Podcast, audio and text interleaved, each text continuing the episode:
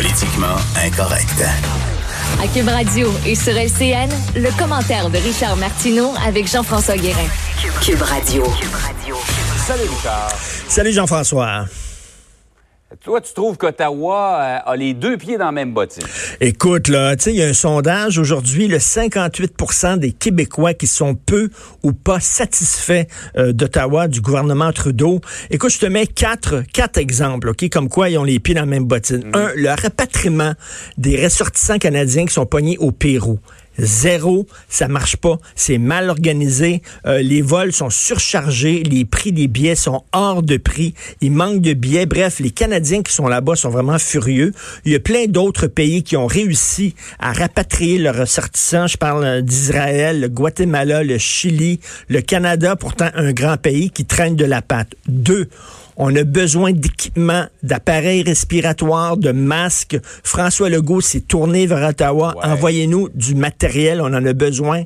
Ça niaise. On attend ça niaise. Trois, essaye de parler à quelqu'un de l'assurance emploi. Je le sais, bon, il y a une explosion de gens qui se retrouvent sur le chômage.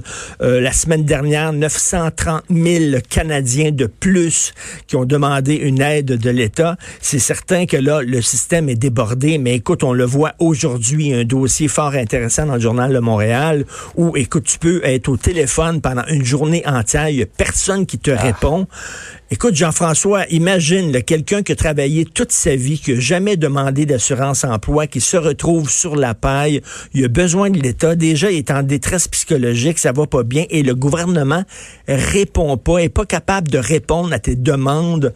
Il y a quelque chose qui va pas, bref, débordé. Et puis là, le plan de relance qui a été finalement adopté à 5h30 ce matin, après du tatouinage, le gouvernement Trudeau, imaginez qu'il a demandé, le gouvernement Trudeau, donnez-nous les pleins pouvoirs de dépenser sans justifier nos dépenses, sans demander la permission parlementaire. Attends une minute, ça c'est comme, parce qu'on le sait qu'il aime dépenser, Justin.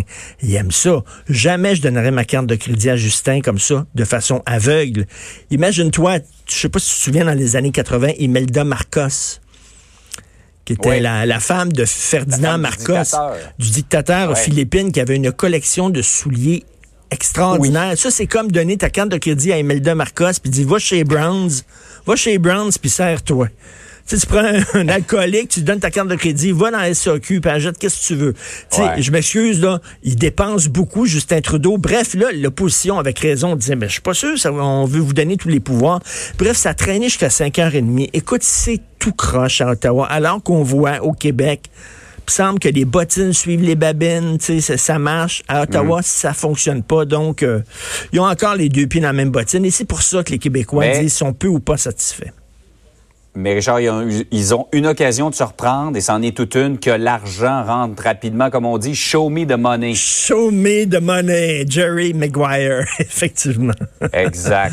Euh, C'est le temps ou jamais. Il y a beaucoup de gens qui nous regardent qui sont dans des situations extrêmement euh, délicates présentement et ils attendent. Les gens, je le sens, Richard, là, les gens dans les messages qu'ils nous envoient, 30 ils veulent des réponses. Ils, ils demandent des réponses à nous qui n'avons même pas euh, toutes les réponses. Alors vraiment, les gens se retournent vers toutes les sources. 30 des Québécois vivent d'un chèque de paye à l'autre. T'imagines si en plus ils perdent leur Ouais. emploi, ces gens-là vraiment veulent des réponses du gouvernement fédéral. Et dans une situation de crise, on a besoin d'un chef fort. On le voit présentement au Québec avec ce que fait François Legault. Je pense que c'est à peu près l'unanimité au Québec. Ben, les policiers, c'est la même chose. Pas que Mme Beausoleil, à la Sûreté du Québec, directrice par intérim, fait Non, pas un bon travail, mais ils exigent le retour de Martin Prudhomme. Rappelons-le, en pleine tourmente, là, ça a passé un peu sous silence. Ben oui. Euh, Il n'y a pas d'accusation criminelle contre lui. Là. Ben oui, on va parler d'un autre sujet que le coronavirus, parce que comme dit le, le faux joueur de hockey Patrice Lemieux, le soleil continue de tourner pendant ce temps-là. Là. Tu, sais, tu comprends?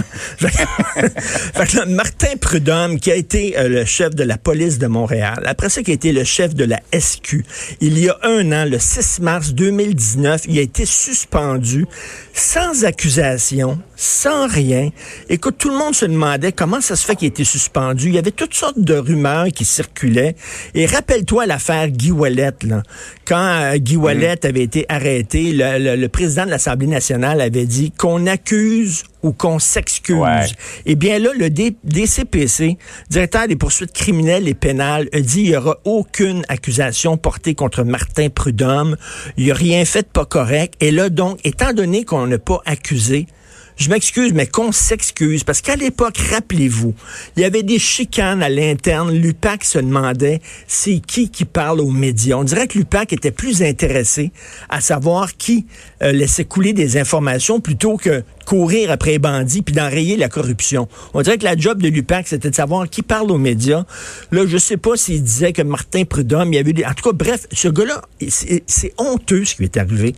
Totalement honteux. C'était un excellent chef de police. Il était mis de côté depuis un an. Sa réputation été entachée. Sans aucun... Ils se sont pas excusés. Il n'y a pas eu d'accusation. Peut-il revenir, boum, là, aujourd'hui? Peut-il revenir à la tête de la SQ? C'était un bon chef. Le syndicat euh, des, des, de la SQ demande son retour. Et là, on le dit, là, c'est pas, c'est pas parce que la, la, chef intérimaire fait pas bien sa job. C'est pas ça. Mhm. C'est que ce gars-là a perdu sa job sans aucune raison. Sa réputation a été entachée sans aucune maudite raison. Peut-il revenir, s'il vous plaît, avoir sa job? Et puis, parce qu'on a besoin d'un corps policier fort, avec quelqu'un de fort aux commandes. Puis je pense que ce gars-là a rien à se reprocher. Vivement le retour de Martin Prudhomme à SQ. Ouais.